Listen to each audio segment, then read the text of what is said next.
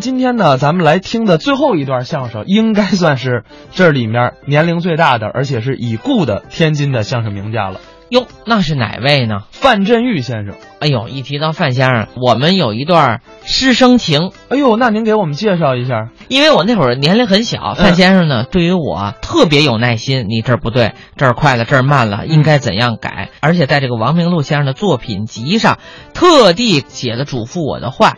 还特地写了个爱徒，这个让我实在是感觉到受宠若惊。所以我们也可以看得出来啊，英宁跟范振钰先生的这个关系。那么今天呢，咱们要来听到的这个相声，可不是你跟范振钰先生合说的，也不是高英培跟范振钰先生合说的，这个是范振钰带着一位年轻人崔金泉表演的相声。哦，这个可以理解嗯，这是有原因的。什么原因？当年呢，高英培、范振钰先生都到了退休的年龄，呃，范先生说咱们两个人要退休之后怎么办？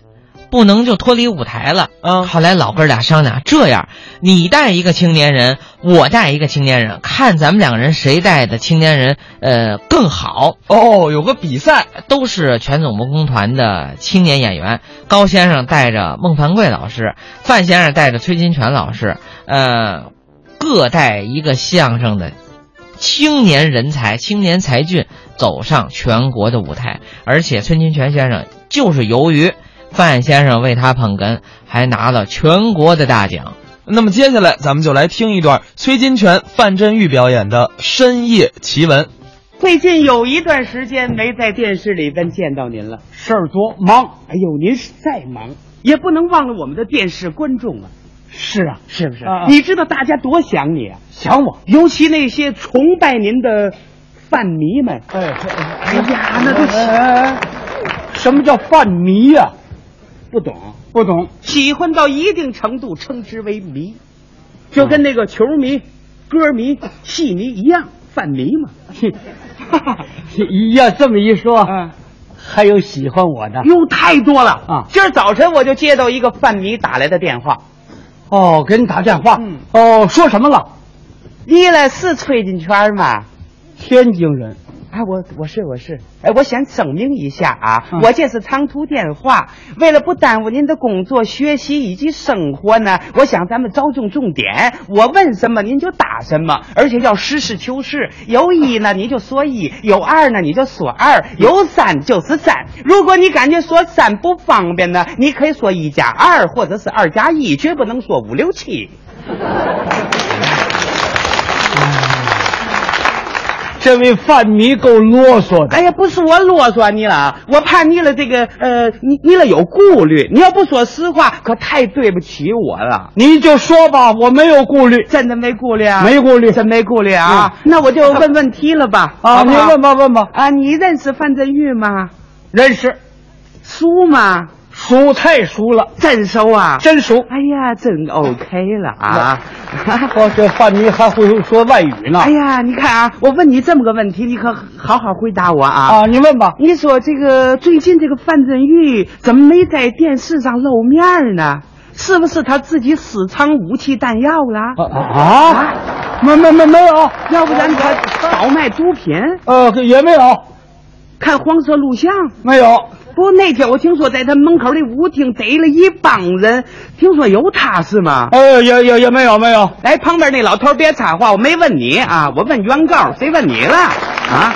不管你问谁，嗯我告诉你，范振钰没犯法，哎呀，怎么没犯法呢？你看这些日给我累的，几天几夜没睡觉，我都有点儿哎，哎呀，犯迷了。我看你不是 犯迷，你犯迷症了。不管怎么说，从哪个角度来讲，社会上这是对您的关注，啊，也是对我的关心。是不是？啊啊您呢？我认为应该排出一些很好的节目，嗯，哎，借助这个曲园杂谈这个栏目，把您最好的艺术奉献给社会。这也是我喜欢做的事情。是吗？啊那借此机会，我在这里跟您探讨一下相声艺术，您看可以吗？我欢迎啊咱们探讨一下这样，我啊问您个问题吧。啊！您问吧，您说所谓相声嘛，相声是不是语言跟表演的艺术？对，那么相声的大部分题材来源于生活，这对吗？是啊，可是我就不明白了，什么？为什么这个相声他的无论在创作上还是在表演上，为什么要往往采用一种夸张的手法？哦，这点你不懂啊我？不清楚。我告诉你啊，啊啊这相声啊，呃，来自生活，对呃，它是源于生活，啊高于生活。源于生活，高于生活。嗯我不同意这观点。啊，你不同意？嗯你不同意不行。怎么？所有的艺术都是这样。哎呀，我认为是这样的。我觉得啊，生活事件的本身，如果把它原本本的跟大家说出来，我我觉得更加富有感染嗯力。你这个观点行不通。怎么行不通呢？嗯你看上个月我们院发生的那件事儿，我认为就是一段好相声。是吗？嗯，那你给大家介绍介绍。我跟大家说一说，嗯这件事情发生在上个月的中旬，一个周末的夜里，两点多钟，哦，后半夜了，我们正在家里坐着呢，唰，一条黑影儿就溜进了我们大院儿。可能是贼吧？哎呦，这个贼进来之后，哎，他直接就奔我们家窗户来了。哦，胆子不小。当时我们全家都吓坏了，嗯，我爸爸吓得直哆嗦，我妈妈吓得直掉眼泪，还就说我爱人不错，哦，不害怕。把裤尿了。哎呀，你这更不怎么样了。哎呀，这贼一听我们屋里有动静啊，一转身直奔对门大刘他们家去。哦我心想，坏了，怎么了？大刘今天早晨刚出差，家里就就剩下他爱人和一个刚出满月的孩子。这你可不能不管。就是我刚要走，我爱人一把就把我抓住了。嗯你走啥去？你走啥走去？人家脑贼有你啥事儿啊？怎么嗯说话这个味儿啊我？说你别管，我今儿非让这贼尝尝我的厉害。我说你等会儿再走，我说两句话你再走也不晚。嗯，你说吧。你说你知道我这个黄拉嘴儿是咋落下的吗？啊，我说话这个味儿呢，这不是喝嘴儿，嗯怎么唠的？有一回啊，我坐这公共汽车，我正瞅见个小偷在淘宝，我都提醒那个人，我说：“哎，大姐，注意钱包。嗯那个小偷真不错，手里拿着刀片，冲我一乐， 嘿嘿，我让你多嘴，我就这模样了。给这喝嘴儿是给拉的，这小偷啊够狠的。我说你都少管闲事儿吧啊！你看人王科长家一听有动静，啪把灯就关了。哦，你再看张彪两口子，刚才还有说有笑呢，一听有动静儿，紧跟着就打上呼噜了。好，装睡呀、都显着你了。嗯我说你给我好好的在家待着，哦你别给我癞蛤蟆蹦到公路上，哦，这怎么讲啊你？冒充中吉 普，你也别老太太带钢盔儿，那是啊，你愣虫敢死队儿。哪儿这么是个俏皮话儿啊？甭管他怎么说啊这件事情我是主意已定。你趁他不注意，唰，我从后窗户我就出去了。哎，你怎么跳后窗户啊？后窗户离王科长家近啊我想叫着王科长跟我一起去捉那坏蛋。人多力量大。我当当一敲门，王科长在家吗？王科长怎么回答的？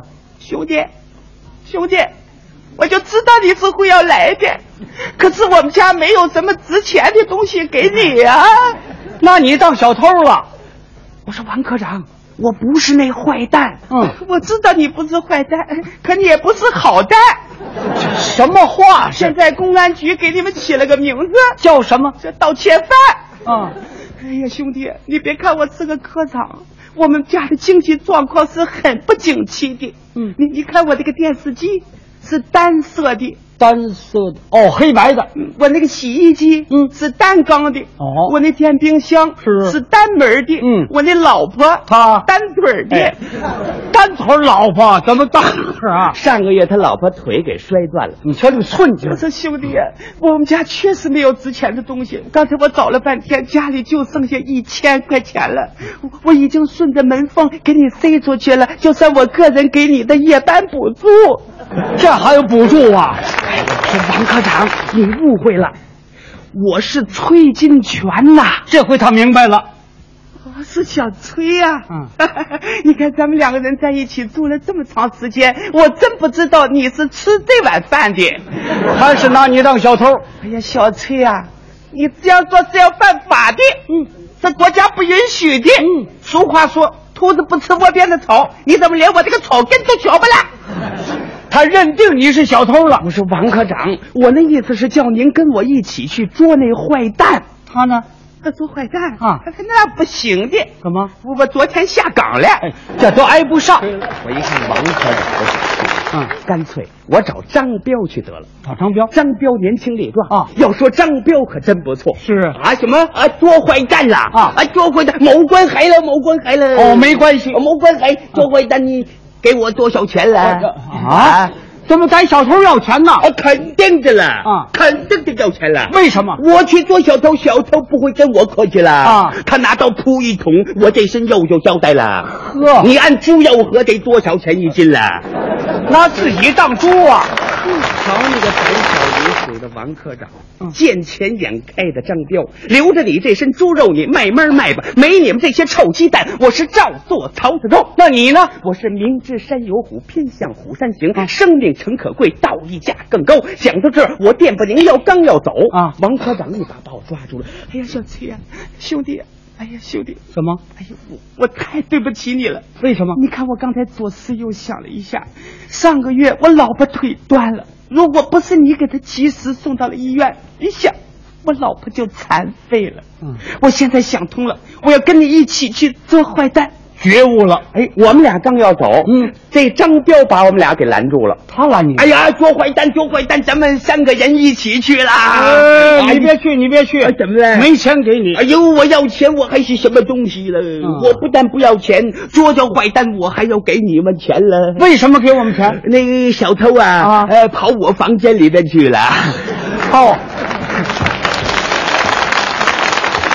跑他家去了。哎，经过我们三个人一动员，我们全院子人都出来了啊有拿菜刀的，有拿擀面棍儿的，我爸爸拿着酒瓶子，我妈拿着小锥子也出来了。我拿锥子干嘛？，我妈说要扎他几个眼儿 这这老太太，嘿，真是人心齐泰山移，没一会儿把这个坏蛋可就捉住了。好哎呦，捉住这坏蛋啊还挺厉害。啊，厉害！凭什么抓我？你凭什么抓我？凭什么抓你呀、啊？哎 你是盗窃犯盗，盗窃犯把我怎么着？应该法办送你公安局。一听送公安局，这小子咕噔就跪下了。啊 大哥大姐、叔叔大婶儿、爷爷奶奶，就饶我这一次吧，我下回我再也不敢了。甭来这套，绝不轻饶。不是，你就看在我爸爸的面子上，就饶我这一次吧。你爸爸是谁呀、我爸爸是说相声的叫什么？范振玉。哎，我儿子。